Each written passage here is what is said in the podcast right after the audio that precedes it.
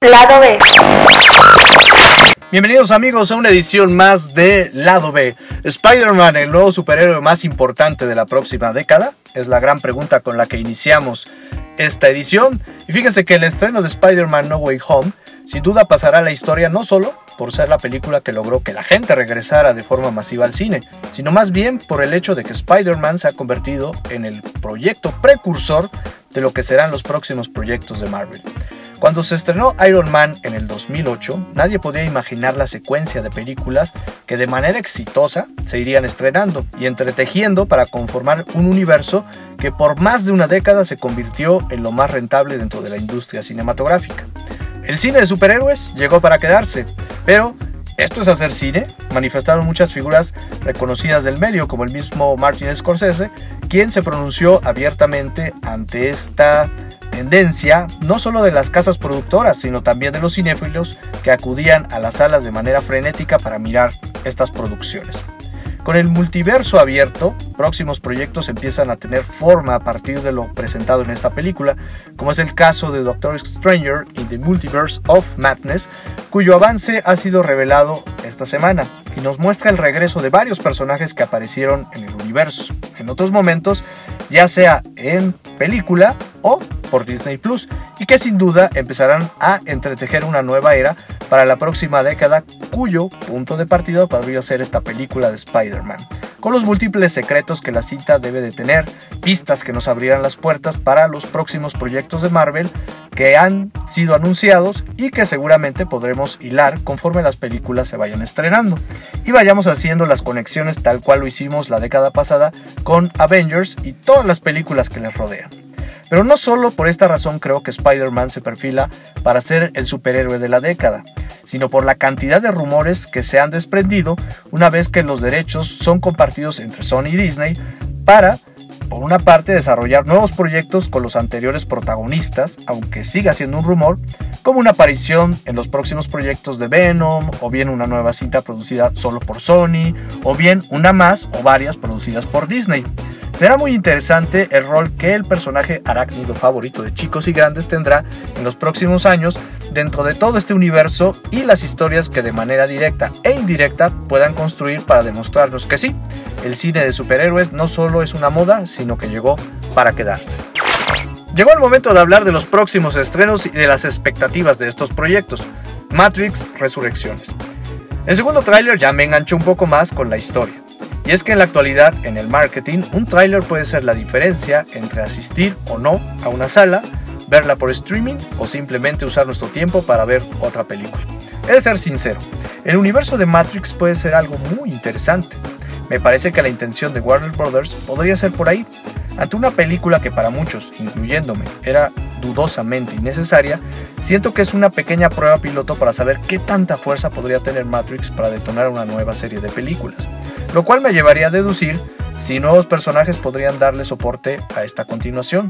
Algo como sucedió por ejemplo con Ghostbusters, cuya intención de Sony desde hace mucho tiempo es precisamente crear un nuevo universo a partir de las dos películas clásicas, cuya versión en mujeres fue un rotundo fracaso y la más reciente dejó muchas dudas sobre si el nuevo grupo de cazafantasmas sería capaz de sostener una nueva trilogía.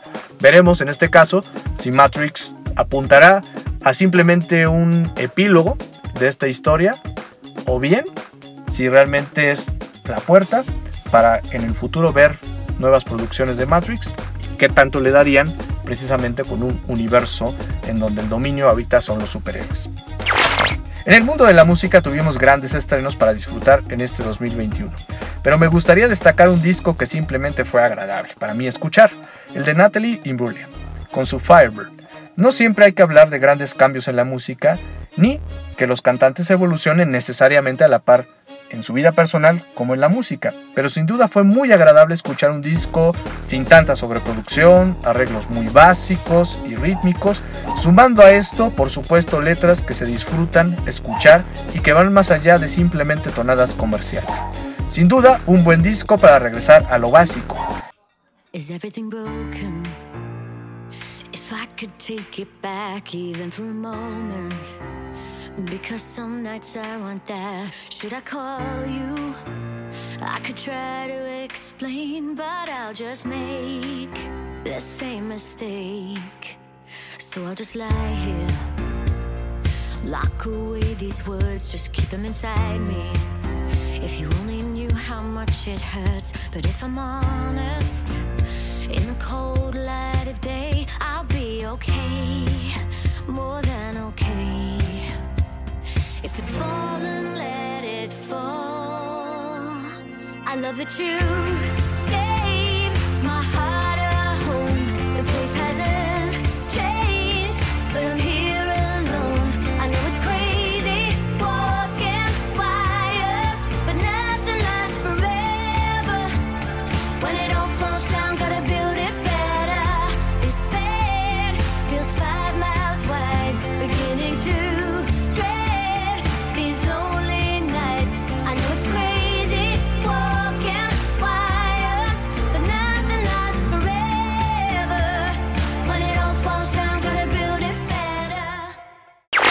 Y finalmente concluyo recomendando 33 de Adele, un artista a quien sí le creo hacer una catarsis y usar un disco para desahogarse de sus situaciones personales a través de su arte, sin estar al tanto, tanto de sus problemas eh, personales y tanta cosa que el artista vivió y que de rojo sí tuve la oportunidad de enterarme en los medios, sin rodeos por el morbo y más interesado en escuchar la nueva propuesta, escuché el disco y en verdad pasas de lo desgarrador hasta la reconstrucción y la esperanza.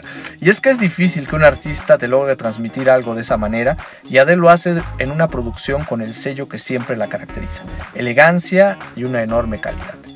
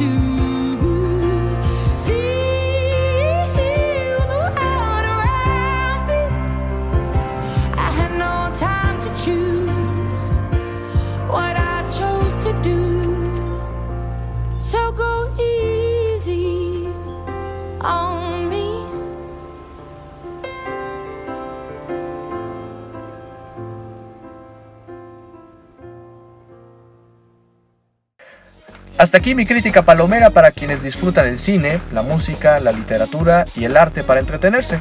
Soy Daniel Fajardo y nos escuchamos en la siguiente edición.